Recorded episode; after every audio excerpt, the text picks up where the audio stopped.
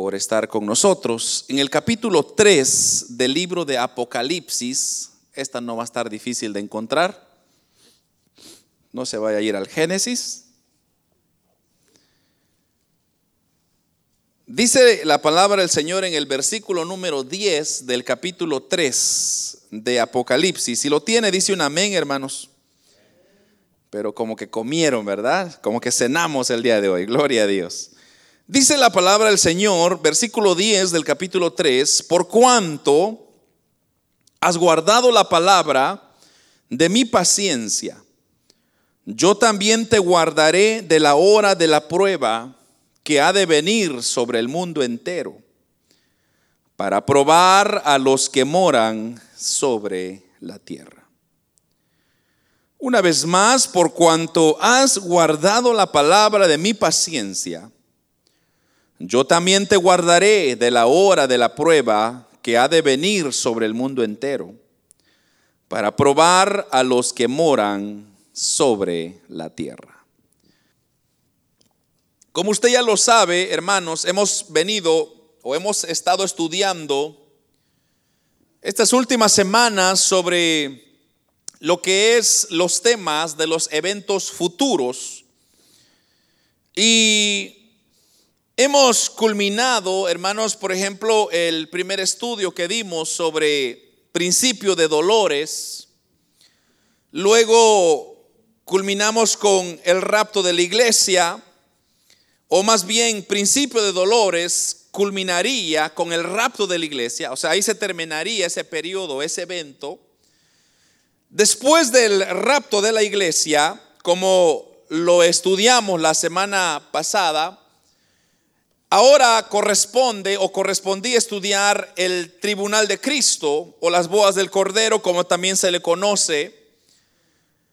Así que cuando en el cielo, hermanos, eh, se esté entregando todos estos galardones, como ya lo expliqué la semana pasada, todas esas recompensas que hemos de recibir de acuerdo a nuestra labor, de acuerdo a nuestro esfuerzo, cada creyente ha de ser recompensado y que después de ahí hemos de pasar, hermanos, a esas bodas del Cordero, que es donde se celebra aquel tiempo especial con nuestro Señor Jesucristo, donde estaremos gozosos, estaremos en una tremenda fiesta, mientras que acá en la tierra se estará, hermanos, eh, desencadenando algo muy horrorífico, algo muy espantoso que se llama la gran tribulación. Entonces, veámoslo tal vez de una manera más fácil. Tenemos principio de dolores, rapto de la iglesia. Entonces la iglesia sube a la presencia de Dios, que ya lo explicamos en detalle. Y ahí en la presencia del Señor estaremos recibiendo las coronas que también ya lo expliqué, pero que ahora abajo, sucesivamente, al mismo que nosotros estamos arriba, acá abajo en la tierra, va a estar aconteciendo este evento masivo que se llama la gran tribulación. Entonces, debo de reitificar de que cuando la iglesia es levantada a los cielos, en ese momento es donde inicia ese periodo de la gran tribulación. Pero quizá para poder entender un poco qué es la gran tribulación, debemos de darle una definición. Y la definición quizá más sencilla que podamos darle es que la gran tribulación es un periodo, escuche esto, es un periodo de juicio y de aflicción para los moradores de esta tierra. Repito, la gran tribulación es un periodo de juicio y de aflicción para los moradores de esta tierra. Aflicción cual nunca lo ha habido desde el principio del mundo y que jamás la habrá. Al extremo que si esos días, hermanos, no fueran acortados, dice la Biblia, nadie sería salvo. El mismo Señor Jesucristo fue quien le otorgó este nombre a este periodo que se llama la Gran Tribulación. Y vamos inmediatamente a irnos a San Mateo capítulo número 24, porque como a mí me gusta siempre darle las citas a usted, para que usted los anote y no vaya usted a pensar que es algo inventado. En el capítulo 24, versículo 21 de San Mateo, mire lo que dice la palabra del Señor, 24, 21.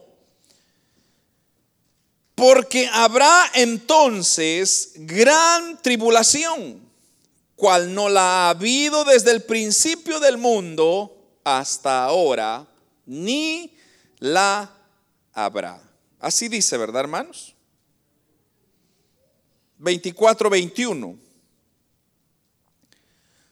Porque habrá entonces gran tribulación, cual no la ha habido desde el principio del mundo hasta ahora, ni la habrá. Versículo 22 también dice, y si aquellos días no fuesen acortados, nadie sería salvo, mas por causa de los escogidos, aquellos días serán acortados.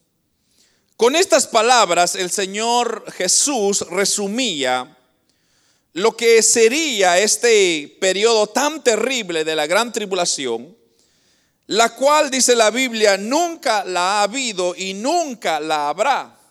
O sea que es un tiempo de aflicción, un tiempo de dolor, un tiempo de de lloro, de llanto, de lamento. Por eso dije, es un tema, hermanos, muy complicado. Y hay muchos elementos que conllevan, y yo voy a ir lento, hermano, espero no se me vaya a dormir. Yo creo que vamos a continuar la otra semana en este tema porque es muy extenso, pero a ver hasta dónde nos lleva el Señor el día de hoy. Pero es importante recalcar, hermanos, los alcances que tendrá la gran tribulación o sea que la gran tribulación, hermanos, abarcará o alcanzará a todo el planeta Tierra. Y cada rincón, por más lejos que sea, será alcanzado por esta aflicción, por este juicio. La gran tribulación, hermanos, no es un juicio que se que quedará o es determinado para un país o para una nación, sino que alcanzará a toda la tierra. Y repito, usted podría decir, y mucha gente de hecho hasta en broma lo dice, oh hermano, cuando esté la gran tribulación me voy a esconder allá a mi ranchito grande donde yo vivía y ahí nadie me va a ver. Va a ser toda la tierra. No va a haber espacio donde usted se pueda esconder. El, ese, ese tiempo de aflicción será hermanos, sobre toda la tierra. Al leer nosotros Apocalipsis 3.10, es lo que nosotros leímos eh, esta, esta noche. Y si usted quiere, lo leamos una vez más para que usted vea lo que dice este versículo. Porque mire lo que dice. El versículo 10, 3.10 de Apocalipsis. Por cuanto has guardado la palabra de mi paciencia, yo también te guardaré de la hora de la prueba, que ha de venir sobre qué?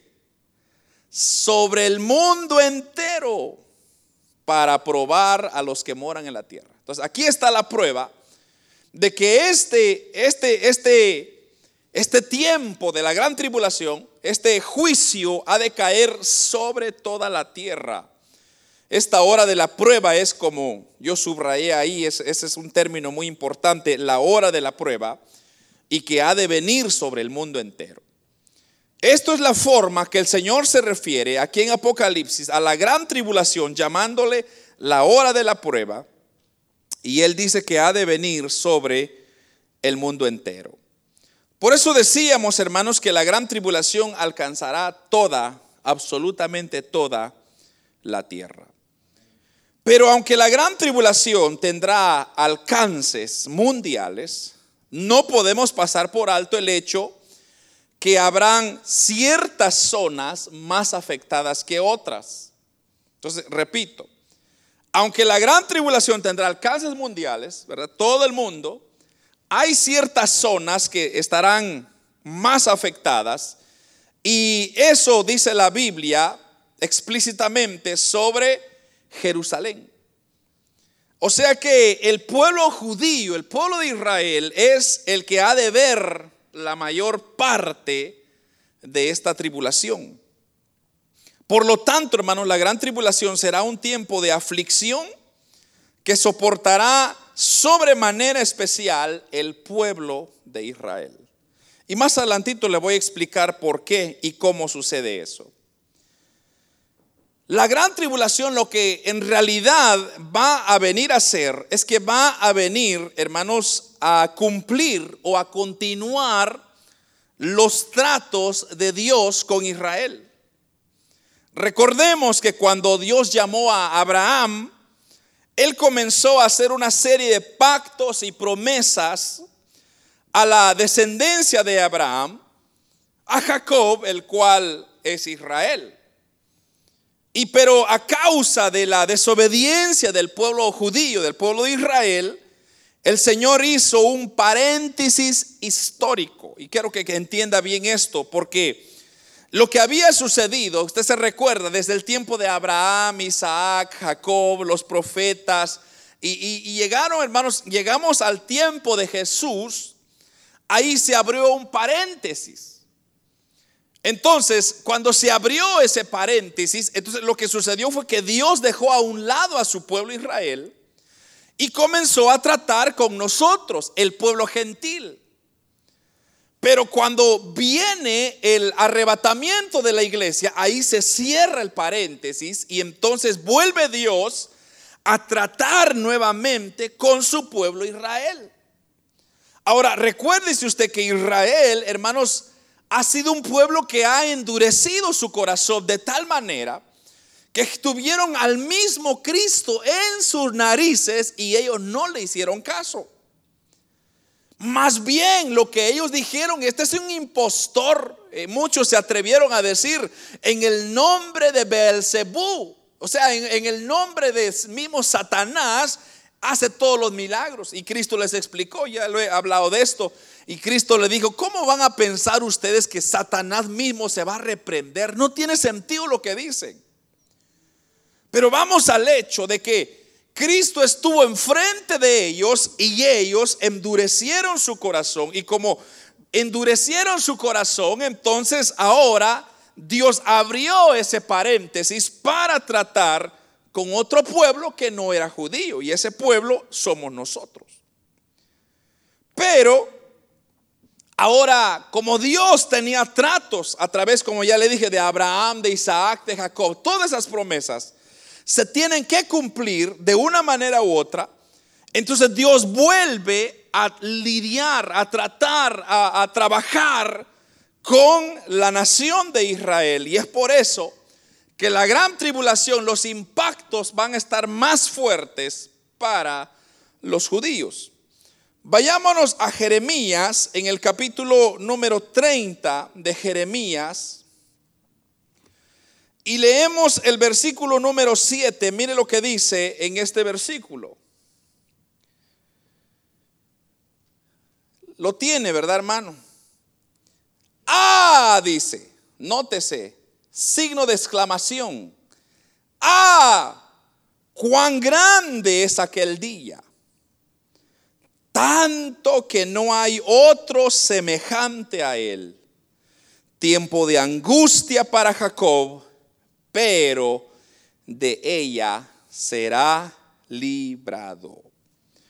Con toda claridad nos dice el profeta Jeremías que el tiempo de angustia para Jacob, es decir, Israel, pero que a la vez nos da de la nota de esperanza cuando nos dice que después de esa aflicción, Israel será librado. Entonces, haciendo un poco de resumen lo que acabo de decir, es que la gran tribulación alcanzará a toda la tierra y aunque tendrá su epicentro en la ciudad de Jerusalén, será un tiempo de aflicción que soportará de manera especial el pueblo judío. Con respecto, hermanos, cuando cuánto durará este periodo, la respuesta es bien sencilla. Y es que la duración será de siete años de, de gran tribulación. Lógicamente que si la gran tribulación, hermanos, durara siete años, entonces las bodas del Cordero ha de durar de igual manera siete años. Porque recuérdese, le repito, mientras que la gran tribulación comienza a suceder aquí en la tierra, nosotros vamos a estar en el cielo en el mismo tiempo, pero en otra dimensión. Entonces nosotros vamos a estar gozándonos con el Señor por esos siete años que, que va a estar ocurriendo la gran tribulación en este lugar, en esta tierra. Ya que al finalizar la gran tribulación, lo que va a suceder es que Cristo va a regresar con su iglesia y entonces ahí se terminará, allá arriba, las bodas del Cordero y aquí abajo se termina la gran tribulación con el regreso de Cristo. Por eso yo le dije cuando hablamos de, del rapto de la iglesia, no nos vayamos a confundir de que Cristo va a venir una tercera vez. O sea, mucha gente se confunde porque dice, Cristo va a venir, ya lo sabemos pero va a venir después de la gran tribulación. Entonces, si eso fuera el caso, entonces la iglesia tendría que pasar la gran tribulación. Obviamente, no. Dios no permitiría que su iglesia pasara la gran tribulación, sino lo que va a hacer es rescatarla. Entonces, el rapto de la iglesia, Cristo viene, pero no viene a la tierra, vienen las nubes. Entonces, lo que hemos leído en, Tesalonicenses, que los muertos en Cristo resucitarán primero, luego los que estamos en vida seremos transformados, nos reuniremos con Cristo en las nubes y ahí partiremos al tercer cielo. Pero aquí abajo estará la gran tribulación. Pero repito, cuando termine ese periodo de siete años, entonces Cristo regresa con toda la iglesia que ha estado celebrando las bodas del Cordero, celebrando el tribunal de Cristo y vamos a regresar con Cristo a poseer esta tierra, a estar aquí en esta tierra. Entonces entendemos lógicamente que la gran tribulación termina en el regreso o el segundo regreso de Cristo. Así que los mismos siete años que dura la gran tribulación son los mismos siete años que durará las bodas del Cordero. Y en el cielo las bodas eh, en el cielo las bodas, en la tierra la gran tribulación. En el cielo las bodas y aquí en la tierra la gran tribulación. ya, ya lo expliqué demasiado, creo que ya quedó claro, ¿verdad hermanos? Ahora, ¿dónde en la Biblia dice que la gran tribulación durará siete años? ¿Quién se atreve? Daniel, capítulo 9. Anote bien esa cita porque si a usted le preguntan, ¿dónde dice que la, la gran tribulación durará siete años? Vayámonos a Daniel capítulo 9, versículo 27. Daniel 9, 27 dice así, y por otra semana confirmará el pacto con muchos. A la mitad de la semana hará cesar el sacrificio y la ofrenda. Y después con la muchedumbre de las abominaciones vendrá el desolador, hasta que venga la consumación y lo que está determinado se derrame sobre el desolador. Tal vez al leer este versículo usted podría decir es un poco incomprensible, no, no, no entendemos claramente qué es lo que está diciendo. Pero debemos recordar que estos versículos corresponden a lo que se llama la profecía de las 70 semanas de Daniel. Entonces, e, ese es lo que está, el contexto que está hablando estos versículos. Pero que esta profecía fue dada a Daniel con el propósito de señalarle el tiempo cuando Israel sería perdonado de sus pecados y finalmente entraría en lo que nosotros llamamos el reposo de Dios, el descanso de Dios. Para que eso llegaría a cumplirse, le dijo Dios a Daniel que tenía que transcurrir 70 semanas. Claro, debo de explicar que estas semanas que está hablando no está hablando semanas de días, o sea, no está hablando de siete días, sino está hablando de semanas de años. No sé si me, entienden, ¿verdad, hermanos? Entonces, aquí está hablando de semanas de años, o sea, está hablando de 70 años, no 70 días o 7 días como nosotros lo conocemos. Entonces, en la misma forma en que se contaban las semanas para el año del jubileo, lo cual en el libro de Levítico usted va a encontrar esta explicación, podemos encontrar cada día corresponde a un año. Eh, así es como funciona o así es como Dios estableció allá en el libro de Levítico sobre este año del jubileo, que cada, cada semana eh, eh, que daba igual a años, o sea, un año, una semana era un año. Entonces, cuando él habla en este versículo de que por otra semana confirmará el pacto con muchos, está hablando de ese año, ¿verdad? De, ese año. Entonces, vamos a, por ejemplo, cuando se habla de la venida del Mesías, se hablaba de la reconstrucción del muro, se hablaba acerca de la muerte del Mesías y también se habla de la gran tribulación. Ahora, recuérdese usted que cuando Cristo vino, o antes que justamente antes que Cristo viniera, el pueblo judío estaba esperando un Mesías, un Salvador. Pero ellos tenían su definición diferente de un Salvador como el que Cristo fue.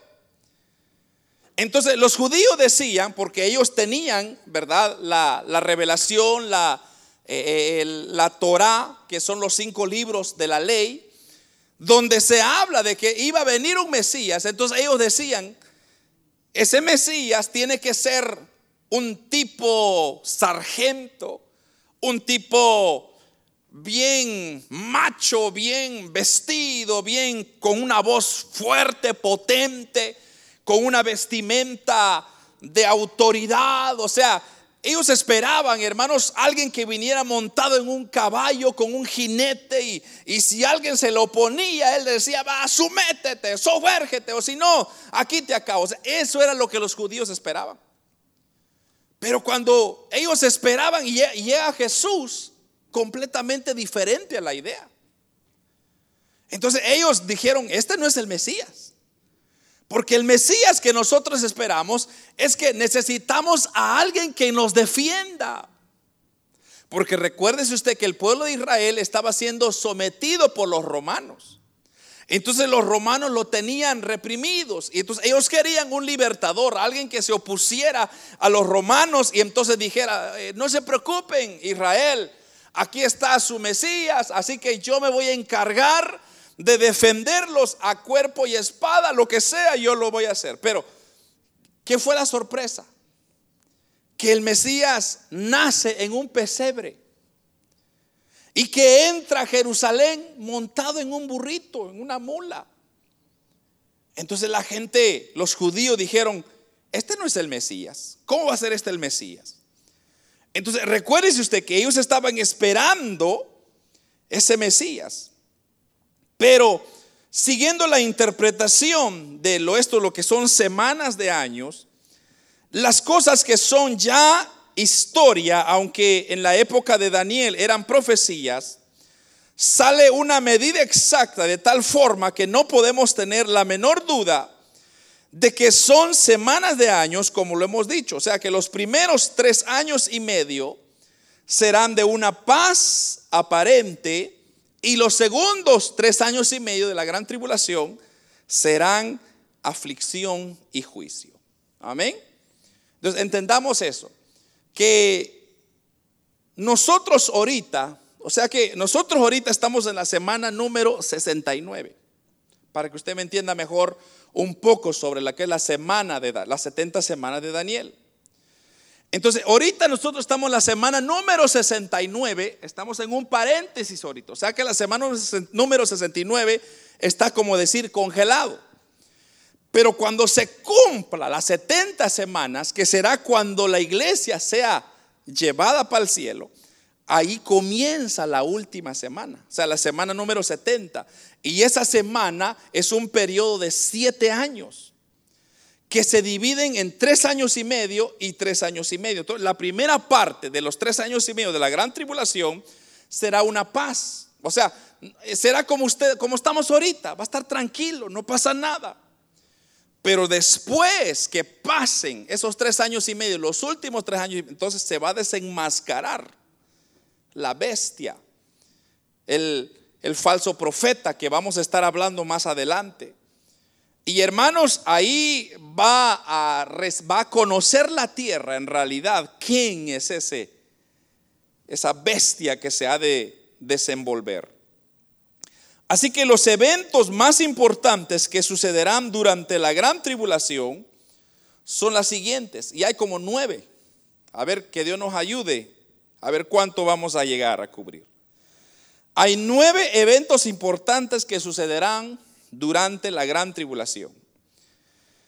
Entonces, en primer lugar, o el primer gran evento que se ha de producir es el retorno de Israel a, su tierra natal. Como ya nosotros hemos venido observando que desde el año 1948, que fue cuando Israel llegó a ser una nación, se fundó el moderno Estado de Israel. De ahí en adelante cada vez ha ido incrementando el número de judíos que regresan a su patria. Y este fluir de judíos hacia la tierra de Israel continuará ininterrumpidamente hasta que venga Cristo por la iglesia.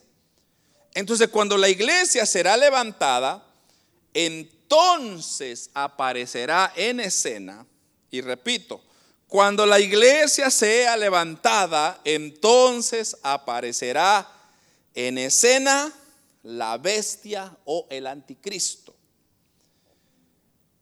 Un mejor o la mejor manera de llamarle sería bestia, ah, porque así lo llama Apocalipsis. Y de hecho, ahorita nos vamos a, a ver la cita. Entonces, aunque llamarle anticristo no es un error, no está mal, recordemos que hay otros anticristos, ¿verdad? Que son aquellas personas que se oponen a la sana doctrina. Esos son anticristos. Pero la bestia solo habrá una. Y es precisamente este personaje que surgirá inmediatamente después que la iglesia sea levantada.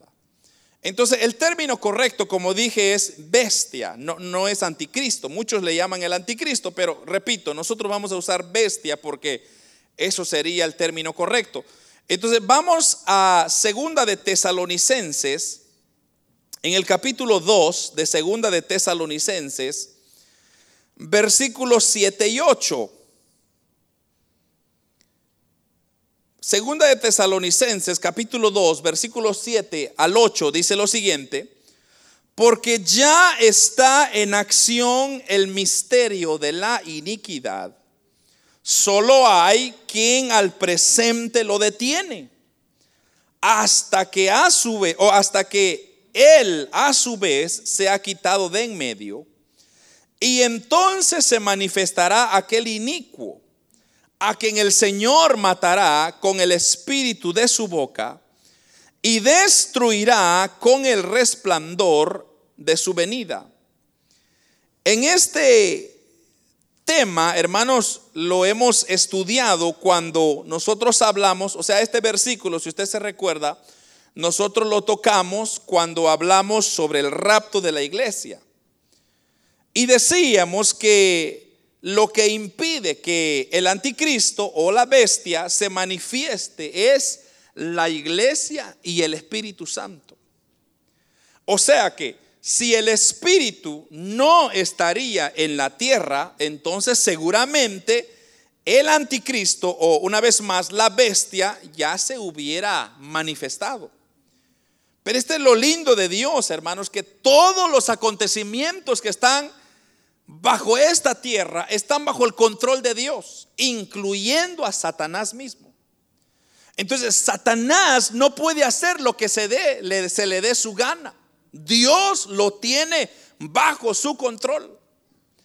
Entonces el anticristo o la bestia aún no se ha manifestado porque el Señor tiene a su Espíritu Santo y a la iglesia que lo está deteniendo. Eso es lo que dice este versículo 7, porque ya está en acción el misterio de equidad, solo que hay alguien al presente que lo detiene.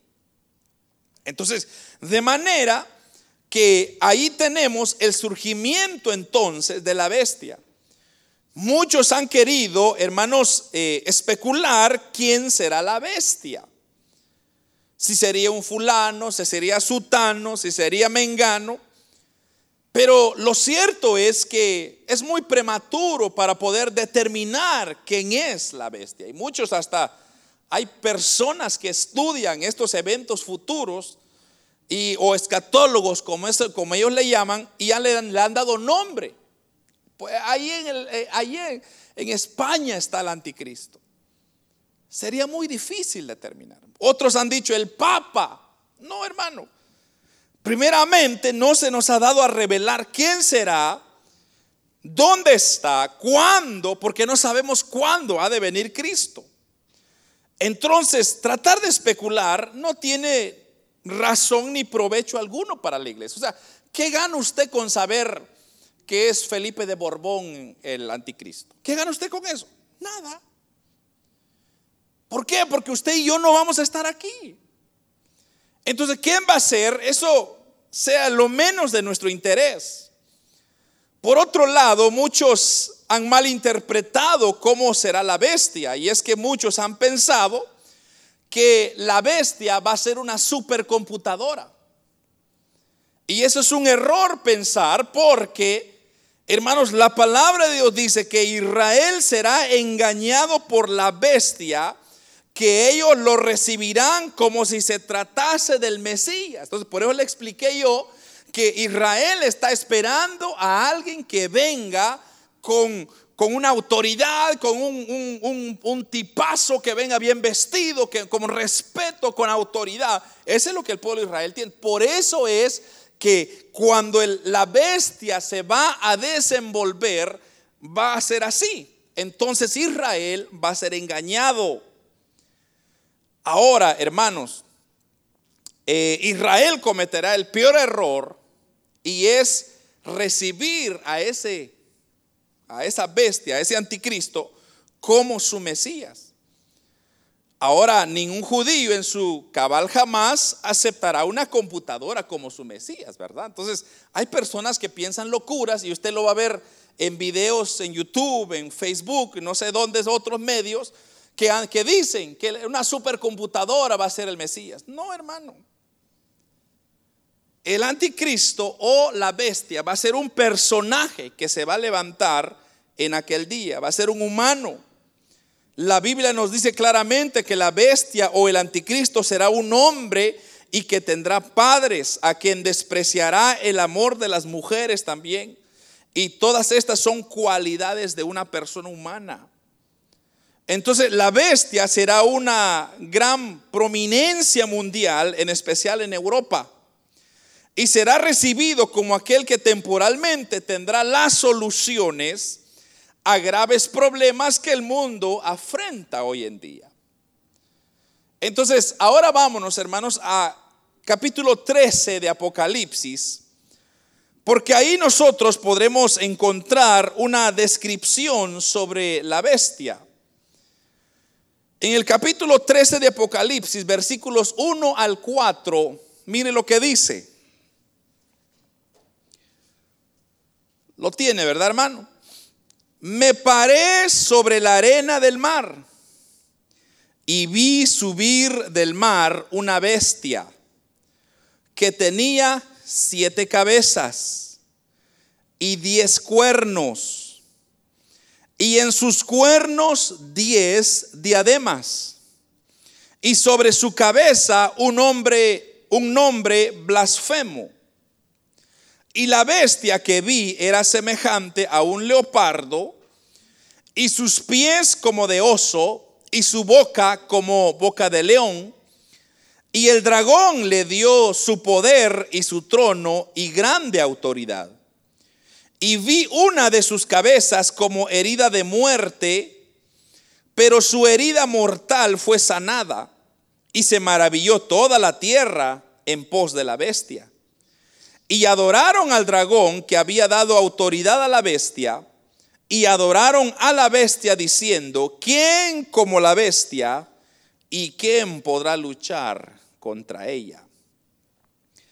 Esta es la descripción que el apóstol Juan recibió en aquella visión sobre lo que sería la bestia o como dije, el anticristo. Veamos primero que la bestia salía del mar, eso es lo que dice el versículo 1. En el lenguaje bíblico, el mar algunas veces se representa como las naciones. Cada vez que usted ve que diga mar, se está refiriendo a naciones. Y vemos que la bestia surgirá de la turbulencia del mar de las naciones. O sea que hoy el mundo, hermanos, está siendo muy agitado, como usted ya lo sabe, y seguirán peores, hermanos. Por eso le digo yo que esto que está aconteciendo, hermanos, esto solo es un avance de lo que viene, hermanos. Eh, espérese lo que viene más.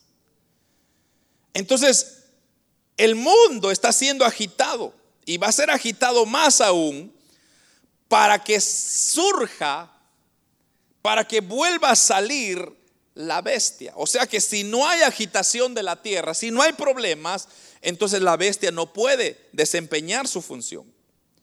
Ahora veamos cómo lo vio Juan. Dice que tenía siete cabezas y diez cuernos, y en sus cuernos diademas. Entonces, hablemos primero sobre lo que representan estos diez cuernos. Recordemos que según la profecía, acabamos de leer en Daniel 9, se recuerda, que se nos decía que la bestia será un nuevo emperador humano y decíamos que para que pueda surgir un nuevo emperador, primero debe de surgir un imperio. O sea, no puede haber un emperador si no hay un imperio donde reinar. Entonces, pero actualmente sabemos que Europa lleva ya siglos que el imperio romano murió. Recuérdense que el imperio romano fue el último imperio que se levantó, que fue el imperio cuando estaba Cristo. Entonces el imperio romano fue uno de los imperios que impusieron tanta autoridad sobre Europa que de tal manera que ellos desaparecieron. Pero hasta, entonces ahora para que la bestia pueda establecer su reino necesita un imperio. Entonces actualmente, como dije, sabemos que ya el imperio romano fue el último que sucedió. Y aunque han habido diferentes intentos, tantos antiguos como contemporáneos, que han tratado de revivir, hermanos, que este sueño, pero no se ha logrado. ¿Por qué no se ha logrado? Porque no es el tiempo de Dios todavía.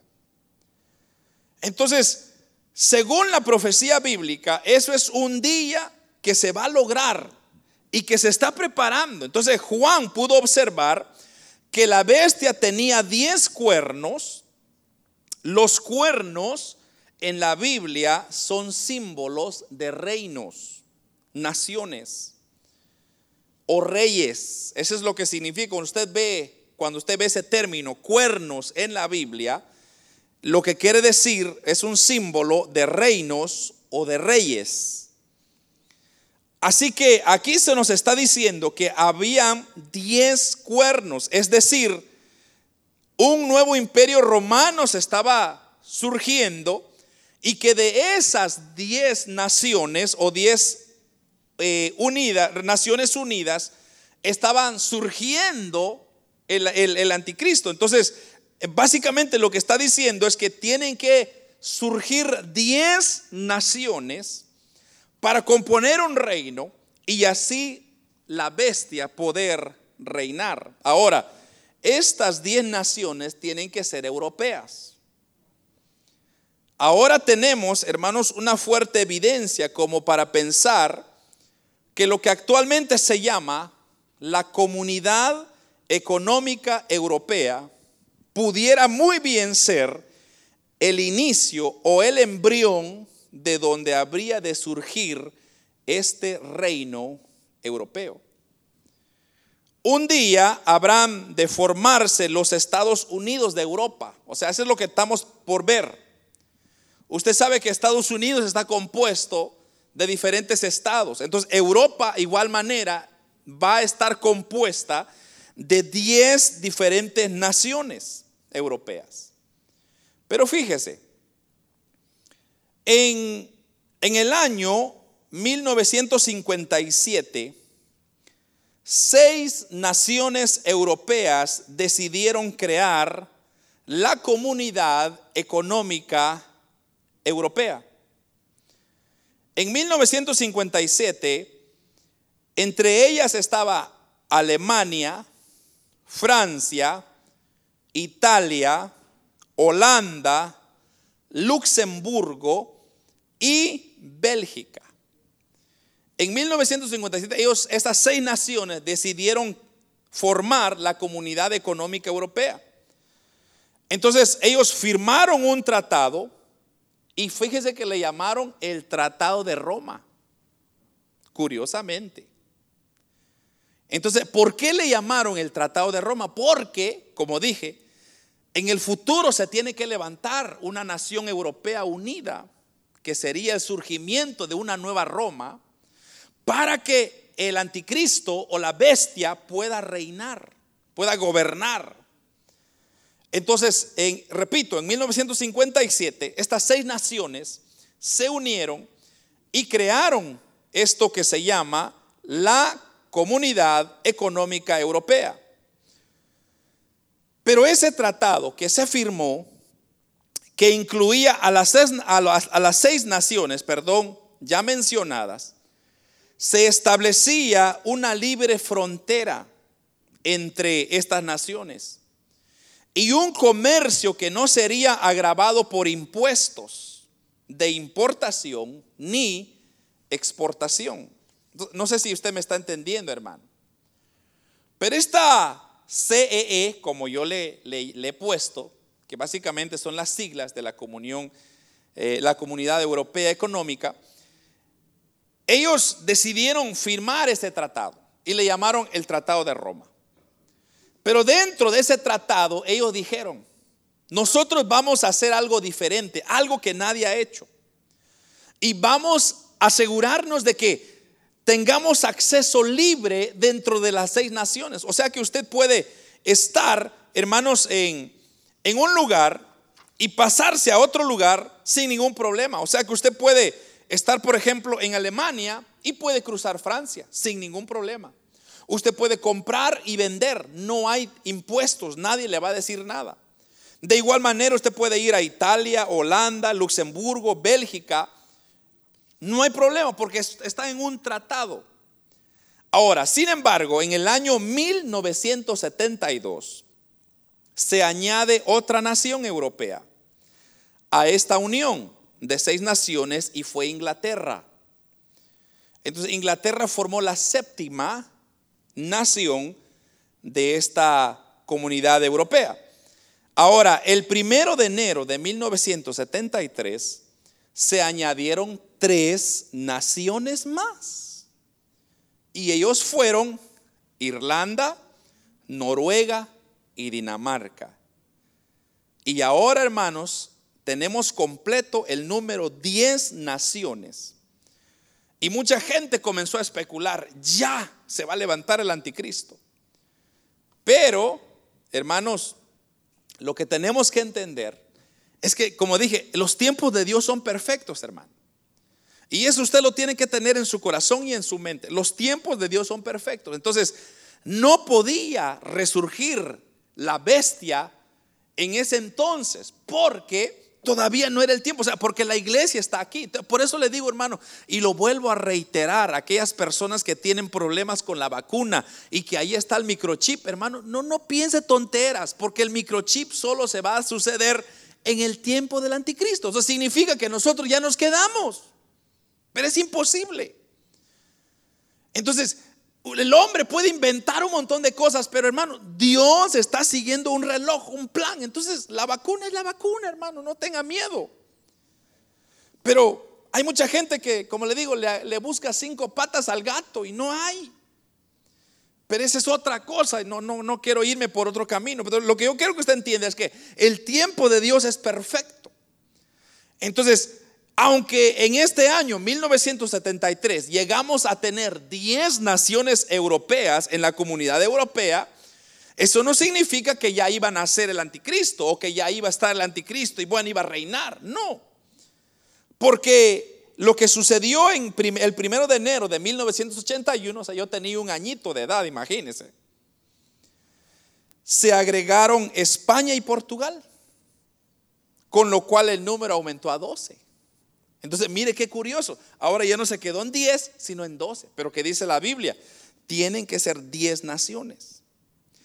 Entonces, esto no quiere decir que la profecía no llegará a su cumplimiento. Y alguien podría decir, vieron, se equivocó Dios porque se pasaron de 12 y eran 10. No. Lo que está pasando es que cuando sea el tiempo de Dios, el momento de Dios, Dios va a remover dos naciones. En este caso son 12 naciones. Dios va a remover a las naciones hasta dejar a las 10 naciones que van a fungir como la plataforma para que la bestia se desenvuelva en esta tierra.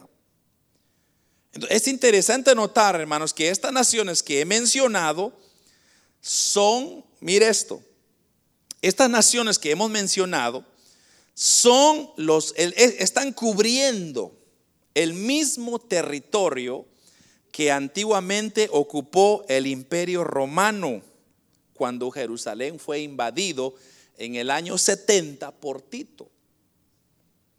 ¿Me está entendiendo, verdad, hermanos? Aquí hay un mensaje que estas naciones que acabamos de mencionar están modernamente plantados sobre lo que era antes la, la Roma antigua. Entonces por ahí nos estamos guiando de que esas naciones van a formar parte de la gran tribulación. Ahora, eso es algo muy interesante porque como le dije, nos habla de una identificación con ese mismo imperio y una resurrección del mismo. O sea que esa misma Roma va a resucitar en ese futuro, en ese tiempo. Mire lo que dice el versículo 2 del capítulo 13, que ya lo leímos. Y la bestia, dice, que vi era semejante a un leopardo, y sus pies como de oso, y su boca como boca de león. Y el dragón le dio su poder y su trono y grande autoridad. Con estas palabras, Juan nos está dando, hermanos, una descripción más detallada de lo que sería el imperio de la bestia, o sea, todo el imperio que la bestia va a estar usando. Esto tiene relación con la profecía de Daniel que estaremos viendo más adelantito. Pero donde vemos cada uno de los imperios mundiales que Daniel profetiza, son identificados con una bestia que tiene apariencia de, leopardo, luego de oso y luego de león. Pero ahora vemos, hermanos, que todas esas características se reúnen en el imperio final de la bestia. Es decir, que el imperio de la bestia reunirá todas aquellas características crueles y sangrientas que han tenido los imperios antecesores. Recuérdese usted, como le vuelvo a repetir una vez más, Israel está esperando un Mesías que lo represente para guerrear, para defenderse. O sea, para que ellos puedan decir, eh, vamos a someter a las naciones bajo nuestra autoridad. Entonces, es necesario que la bestia tenga un reinado con estos requisitos que ya acabo de mencionar, que son sangrientos, como son el imperio, por ejemplo, el imperio caldeo, hermanos. Esa gente mató sangre como usted, el, el imperio medo-persa, por ejemplo, el imperio griego, hermanos. Ahora ya no se diga el imperio romano. ¿Cuánta gente mataron inocentemente? porque la crueldad, la veracidad, la audacia, la invencibilidad, todos estos imperios, hermano, vienen a resumirse y presentarse juntos en este nuevo periodo, lo que sería el de la bestia.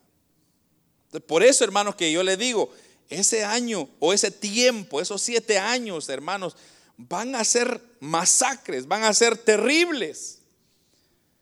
Entonces, en la última parte del versículo 2 que acabamos de leer, vemos que el dragón le da su poder y su trono y gran autoridad. Eso es lo que dice la última parte del versículo 2. Y el dragón le dio su poder y su trono y grande autoridad. Es decir, que este imperio de la bestia estará investido de un carácter sobrenatural. Porque nos dice que el dragón, o sea, Satanás, cada vez, cada vez que usted ve el término dragón, significa Satanás. O sea que Satanás le dio todo su poder, le dio su trono y le dio su gran autoridad a este individuo, el anticristo o la bestia. Pero además, mire lo que nos dice en el versículo 3. El versículo 3 dice, vi una de sus cabezas como herida de muerte pero su herida mortal fue sanada y se maravilló toda la tierra en pos de la bestia. Con esta profecía se nos está ilustrando que será la restauración del antiguo imperio romano. El imperio romano hace muchos siglos que dejó de existir. Ya no existe, pero que volverá a resurgir. Y este resurgimiento, hermanos, de este emperador o de un líder, como, como hemos hablado, de estas diez naciones europeas, lo que hará es que cobrará gran relevancia ante los ojos del mundo. O sea, como dice ahí la escritura, se maravilló toda la tierra. Eso significa que este, esta bestia o este anticristo se va a ganar el elogio de toda la tierra. Y entonces, hermanos, así será el surgimiento de este estadista europeo y será lo que maravillará a todos los pobladores de la tierra. Así como lo dice el versículo 4. Mire lo que dice el versículo 4. Y adoraron al dragón. ¿Quién es el dragón? Satanás. Que había dado autoridad a la bestia. Y adoraron a la bestia diciendo, ¿quién como la bestia? ¿Y quién podrá luchar contra ella? Entonces, no solamente será la bestia un personaje sobre, eh, hermanos, eh, un personaje sobresaliente, sino que el poderío de su imperio será invencible. Pues así dice eh, por este versículo, ¿quién podrá luchar contra ella? Es lo que dice el versículo 4, la última parte. Entonces, al unirse todas estas naciones europeas, para dar su autoridad a la bestia, vendrá a conformar una sola nación tan poderosa que será como una potencia que prácticamente sobrepasará las posibilidades de superpotencias que hay hoy. Hermano, Estados Unidos quedará en nada, China quedará en nada, eh, Rusia quedará en burla, porque la potencia que tendrán la bestia o el anticristo, hermanos, con esta unificación de diez naciones, será tan poderosa que nadie podrá luchar contra ella.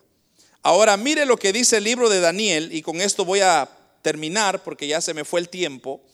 En el libro de Daniel podemos encontrar más detalles que se nos da sobre las bestias. Mire, Daniel capítulo 7, versículo 23 al 25. Daniel 7, 23 al 25 dice, dijo así, la cuarta bestia será un cuarto reino en la tierra, el cual será diferente de todos los otros reinos. Y a toda la tierra devorará, trillará y despedazará. Y los diez cuernos significan que de aquel reino se levantarán diez reyes, y tras ellos se levantará otro, el cual será diferente de los primeros. Y a estos tres reyes derribará, y, habrá, y hablará palabras contra el Altísimo y a los santos del Altísimo quebrantará y pensará a cambiar los tiempos y la ley y serán entregados en su mano hasta tiempos y tiempo, perdón, tiempo y tiempos y medio tiempo. Cuando Daniel, hermanos, está hablando de la cuarta bestia, se está refiriendo al cuarto imperio mundial. Como ya dijimos, fue el imperio romano.